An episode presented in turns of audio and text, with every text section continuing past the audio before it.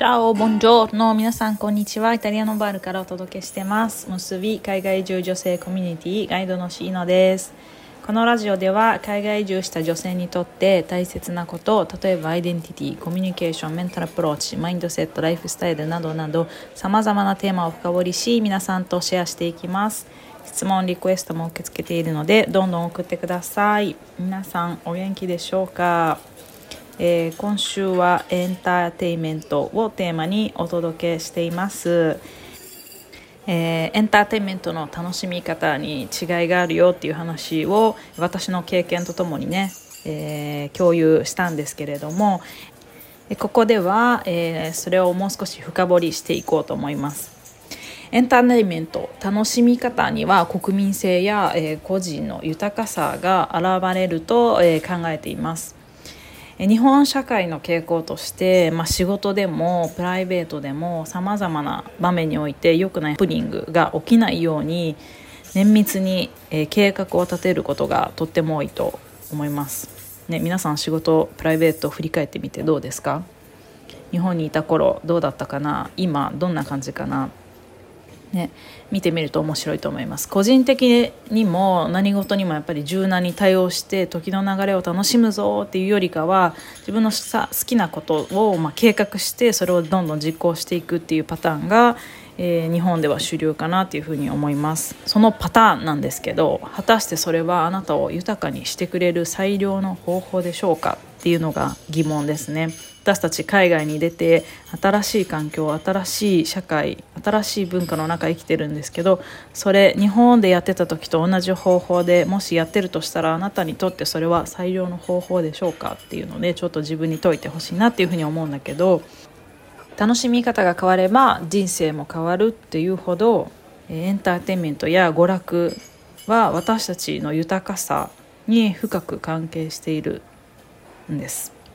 でその中の重要な要素として YouTube のビデオでは、えー、時間柔軟性自由に、えー、欲求を表現するっていう3つの要素を挙げたんですけれども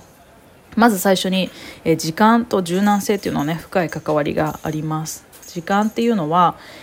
例えば計画をするっていう時に欠かせない要素ですよね。うん、で私たちの生活の中で自分がコントロールできることやえ計画できることばかりではないっていうのをより海外に住んでねよく分かっているかなっていうふうに思うんだけど計画はあくまでも大まかな目安であるっていうこと、ね、それを分かっていないと自分がコントロールできる計画できるって思ったのにそうじゃないことが起きる時にじゃあどうなるかなっていうね。そもそも計画っていうのは今自分の頭で思いつく範囲でしか計画を立てることができないだから自分が見えない範囲で起こる予期せぬハプニングや予想外の出来事っていうのもあるんだけど自分の頭の中で考えている計画っていうのはその自分が見えない範囲には及ばないからそこで、えー、起きた出来事予期せぬ出来事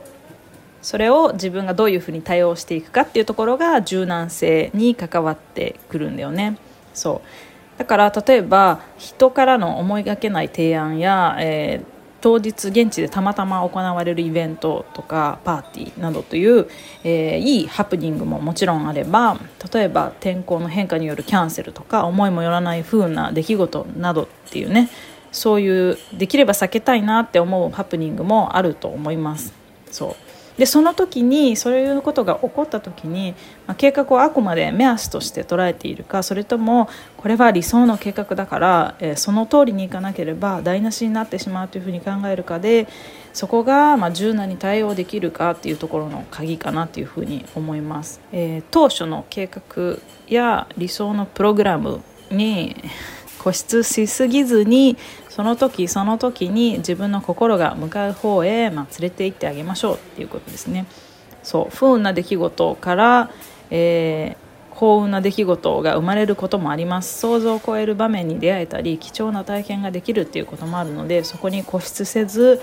えー、オープンマインドでね目の前にある素晴らしい景色を自分から掴んでいきましょうということです。はいで3つ目の自由に欲求を表現するという側面では例えばあなたが状況をコントロールしたいからとかハプニングを避けたいからという理由でさまざ、まな、ね、計画をするっていうことであればそれは心ではなく頭で考えているっていう証拠です。だからあなたが計画していることは本当にあなたがあなたの心が望んでいることでしょうかっていうところね。もう一度ちょっと問い直してほしいなって思うんだけど重要なことは自分が心から幸せなのかそれとも幸せだと信じたいのかっていうことをその違いを理解するっていうことです。では頭で考えてるとこれをやったら楽しいだろうだからこれをやろうっていうロジックなんだけど心ってそんなにそのロジックが通用するわけじゃないね。私は楽しい。子供を見てればね分かると思うけどこれがすごく楽しい。だから今やるんだっていうね。そう。そういうシンプルなことなんだよね。だから心で感じるか頭で考えるか今ね素直になって考えてみましょう。うんじゃないね。感じてみましょう。っていうこと。です。はい。で今回は時間柔軟性、えー、自由にね欲求を表現するっていうところを見たんだけどこの3つの要素は、えー、どれも娯楽とかエンターテインメントに限らず日常生活に密接につながっています。そう。日々の些細な出来事を心から楽しめるようになればその他の素敵なイベントや人生そのものにおいても今のね数倍の感情を心で感じることができると思います。頭で考えて作る計画も素晴らしいものだとは思うんですけどじゃあそこに心のね、感じるその豊かさ感情を感じることができればもっともっとそれが素晴らしいものになっていくと思います。そうだからもしあなたが今海外でね新しい自分を発見してそういう自分でいろいろ感じながら豊かに生きていきたいっていうふうに思うなら是非今日からこの時間柔軟性自由に欲求を表現する感じるっていうねこの3つの要素をえー、日常生活の中から、まあ、娯楽エンターテインメントもそうですけどそれを、え、見直してみてください。ね、きっとその小さな変化っていうのがどんどん大きい変化を呼んでいくと思います。